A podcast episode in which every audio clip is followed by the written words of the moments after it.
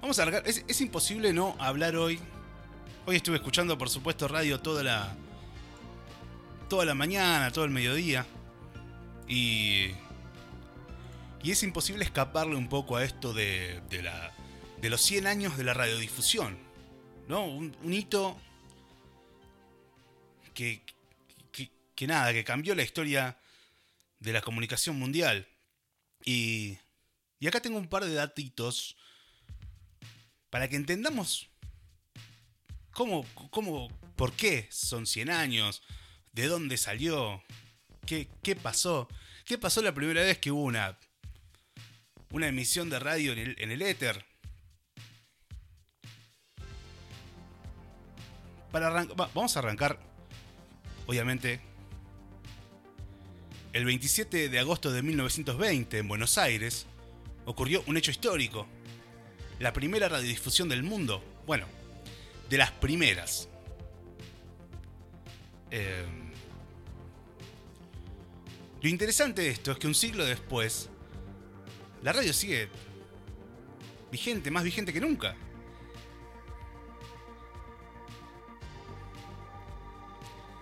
Eh, en, el año 1887, el alemán Heinrich Rudolf Hertz, Hertz le debe sonar, ¿no? Los famosos megahertz o kilohertz, logró por primera vez transmitir ondas entre un oscilador y un resonador. Luego, en 1893, un par de años más adelante, ¿quién no? ¿Cuándo no? Eh, Nikola Tesla fue el primero en construir un radiotransmisor consiguiendo transmitir energía electromagnética sin cables. Eh, y en 1895, Guillermo Marconi en Italia y Alexander Popov en Rusia crearon un nuevo emisor basado en las propuestas de Hertz. Cuatro años más tarde, en, 19 en 1896, eh, perdón, un año más tarde, en 1896, Marconi consiguió eh, patentarlo en Inglaterra. Y un año más tarde le entregaron el, premio Nobel de Física. Pero recién en el año 1901 se lograron, eh, se lograron transmitir señales que cruzaron el océano.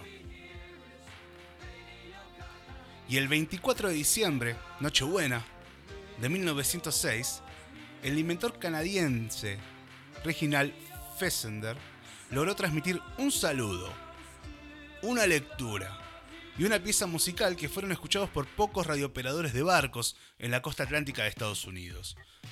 Eh, y en la década de 1910 aparecieron transmisiones de entretenimiento con grillas de programación, pero para los especialistas de la, la radiodifusión se empezó a gestar en simultáneo en varios países en 1920.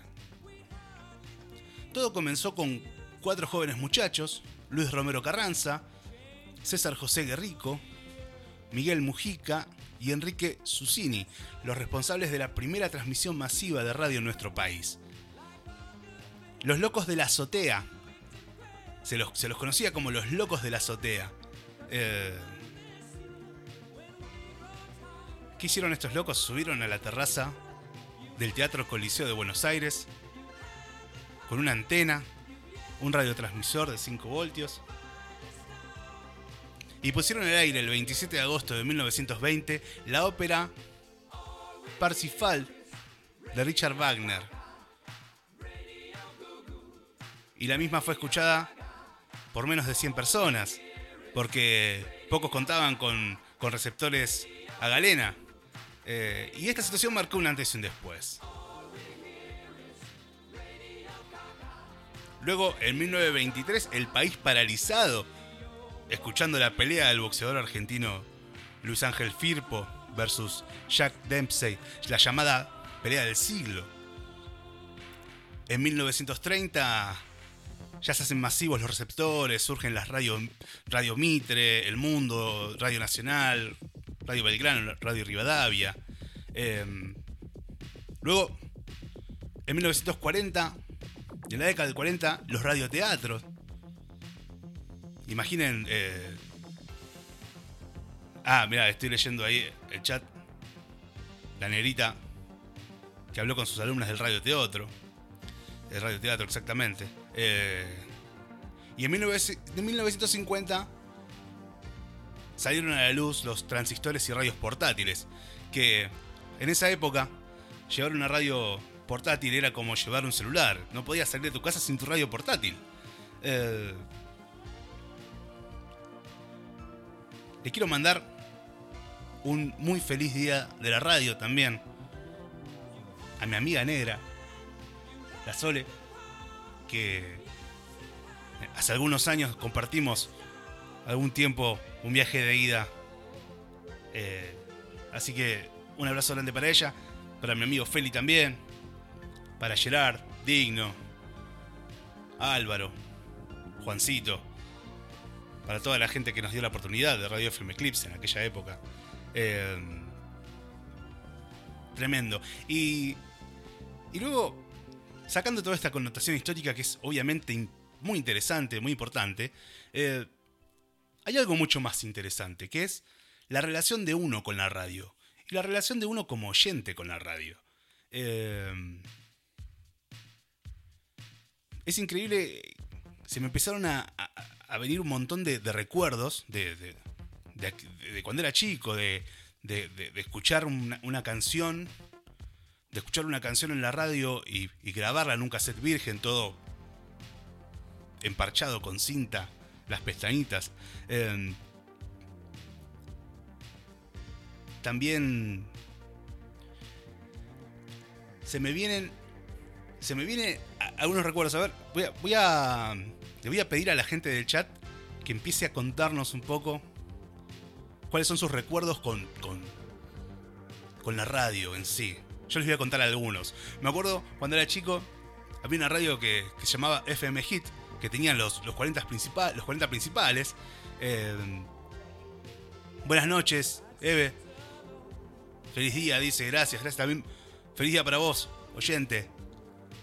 Eh, me, acuerdo que los 40, los 40 principales tenían un, un personaje que llamaba Fonito, que era un robot tipo... No sé, como... Era un robot medio raro que tenía una voz de mierda. Y, hacía de co-conductora de Daisy May Queen.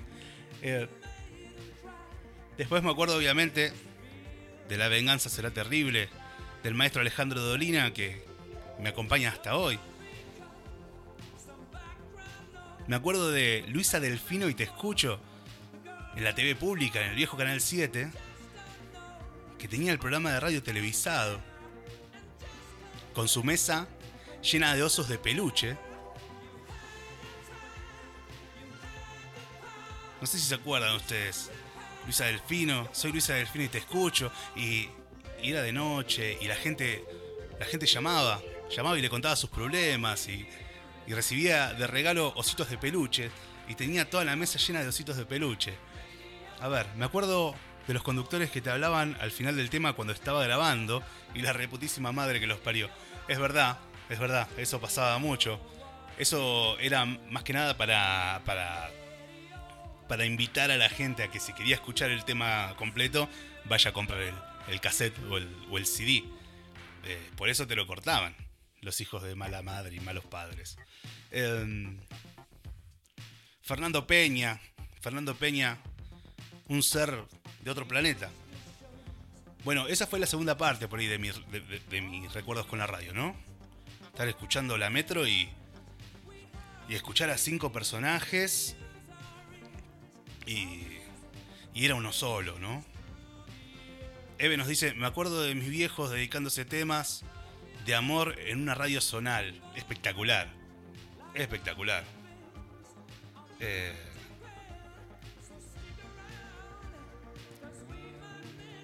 espectacular. Claro, luego tiene razón el Rey Leo, tiene razón. Luego la radio pasó de ser transmisora de partidos, de eventos, eh, fue compañero de viaje. Me acuerdo una vez llamando a, a Mega 983 me ganó unas entradas, me atendió Aldo Sinoboy, me acuerdo, y estaba muy nervioso y, No, sé si salió al aire o no, pero me acuerdo que, que había una, una pregunta sobre, sobre Fito Páez y, y me gané un disco y un póster. Una vez me gané una remera de, de Bersuit y, y, unas entradas para un festival, un cumpleaños de la Mega, que estuvo muy, muy emotivo porque justo había fallecido Papo y, y los ratones paranoicos junto a Calamaro habían hecho un par de temas de, del Carpo.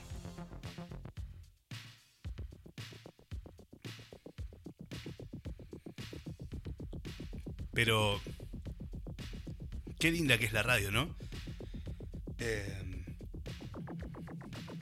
qué linda que es la radio y, y qué magia tiene la radio. Al punto tal de que hoy día los chicos que hacen, eh, que, tienen canales de YouTube, que son youtubers o, o son streamers con sus canales de Twitch, ellos con sus auriculares, con sus micrófonos, condenser, están haciendo radio. Están haciendo radio, están creando contenido, están usando la magia de la radio, solo que obviamente con, con una, con una cámara y eso ya genera otro tipo de, dinámica, ¿no? Teniendo en cuenta que, que te están viendo también, ¿no? Y, y yo ni una malera, ni una remera gané el juez. Vamos a hablar con la gente de Don Tax para, para hacer un sorteo nuevamente muy pronto, así que esté toda la gente atenta. Que vamos a repetir eh, el sorteo. Y, volviendo al tema de, la magia de la radio, ¿qué es lo que tiene magia? ¿La radio o las palabras? Porque me imagino la radio per se y, y, que esté sonando música, ¿no? O una ópera, como fue la primera transmisión.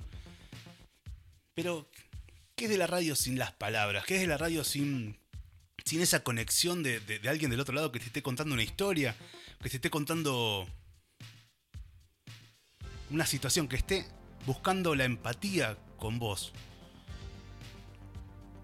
Una vez le preguntaron a Alejandro Dolina por qué se le ocurrió hacer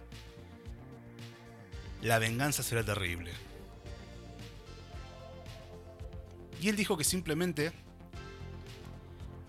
él no encontraba un programa de radio que tenga lo que a él le gustaba. Entonces, ¿qué hizo? Armó un programa de radio con temas que a él, le interesen. Y se encontró del otro lado que los temas que a él le interesaban, le interesaban a mucha gente.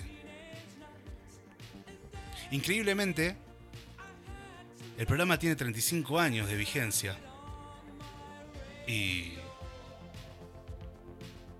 Y todavía sigue siendo un punto de encuentro para los, los bichos raros que estamos de noche despiertos y, y nos acostamos con, con la venganza de fondo escuchando historias de mitología, escuchando algo de radioteatro, de improvisación, de esas cosas de la vida cotidiana que, que nos conectan en un momento en donde la ciudad duerme, en un momento donde los ruidos cesan, en un momento en donde trabajo en agobia, donde, donde uno puede tener un momento para uno. Eh,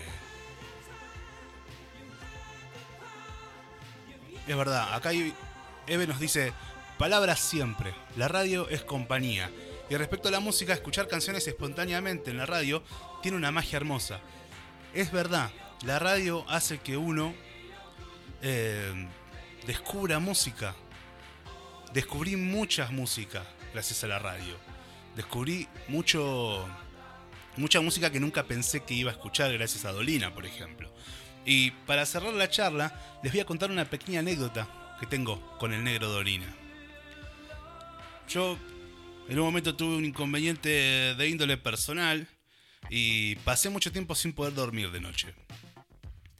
Y, y encontré en YouTube un video que decía algo así como El enamorado y el olvido por Alejandro Dolina, ¿viste? Y contaba una historia en donde el enamorado no, no correspondido, si le daban a elegir entre el olvido y el dolor, elegía el dolor. Y mm, Pau nos dice que desde los 12 lo escucha Dolina y tiene 41. Bienvenida, Pau, y, qué bueno que puedas, que, podamos compartir esa, esa, esa complicidad ¿no? que el negro nos, nos, brinda toda la noche, todas las noches. Eh, bueno, cuestión que cuando, cuando escucho este, este video, eh, digo, che, Dolina está diciendo un montón de cosas, está ordenando un montón de ideas que tengo en la cabeza totalmente desordenadas.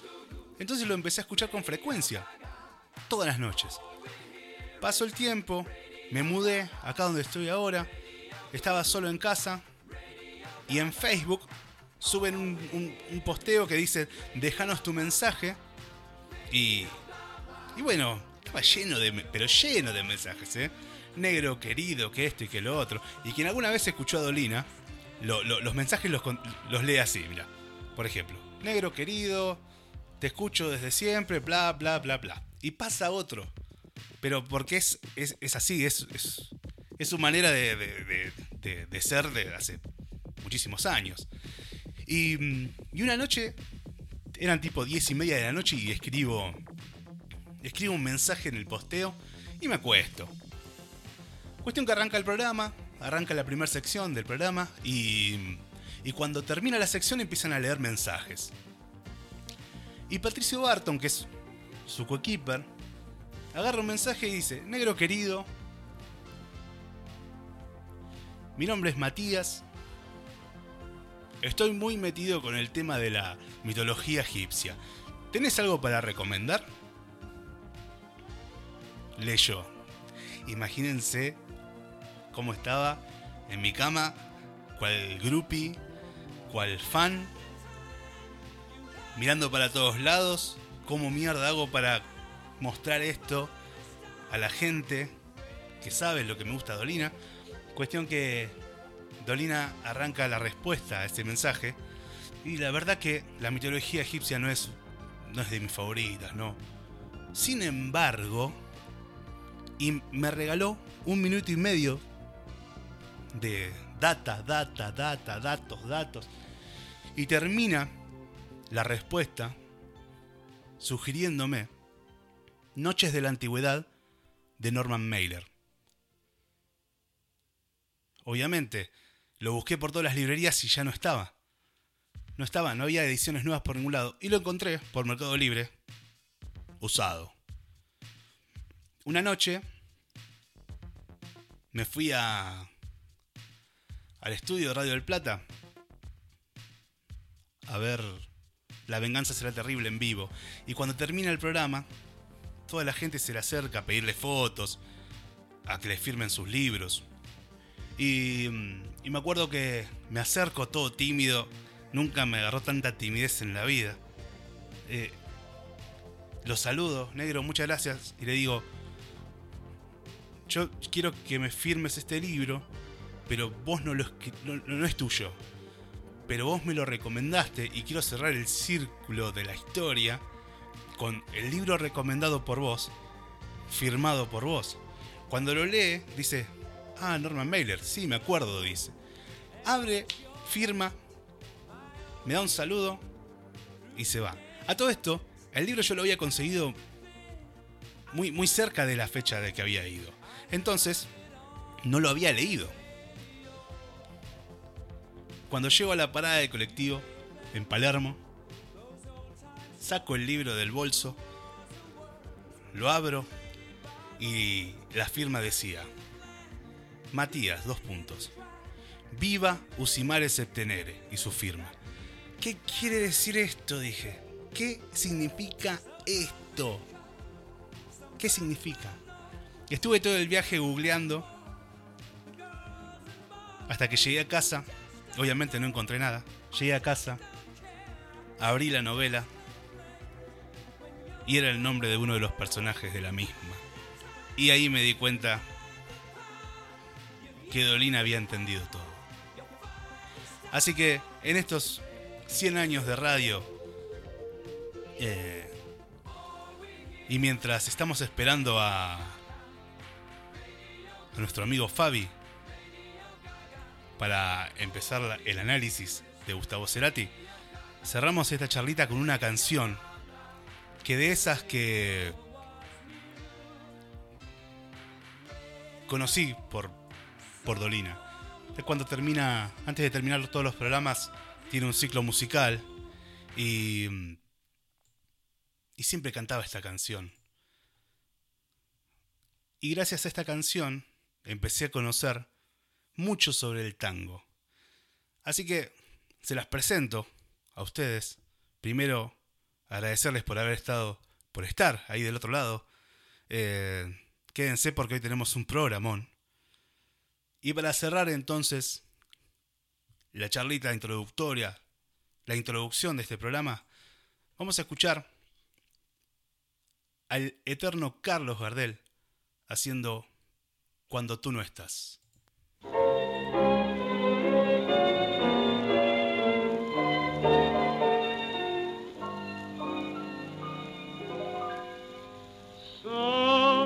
La ruta de mi destino,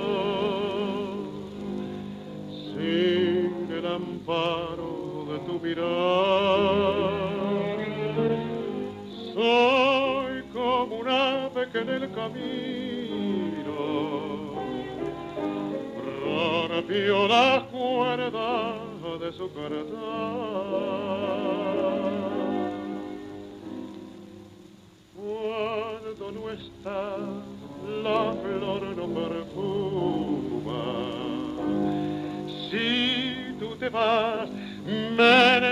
Devuelve la bruma. El sol sale en la fuerte y las estrellas pierden por mí su seducción. Cuando no estás, muere mi esperanza.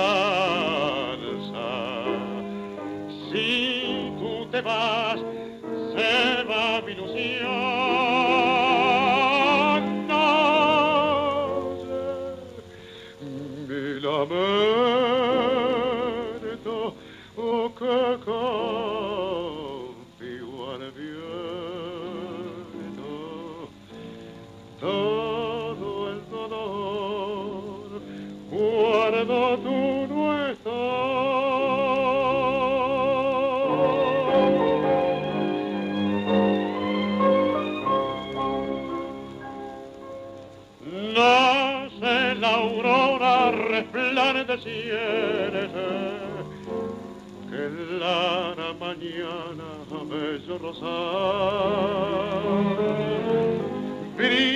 la estrella, canta la fuente,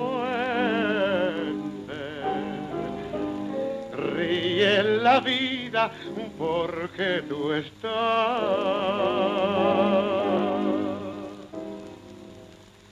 Cuando no estás, la flor no perfuma.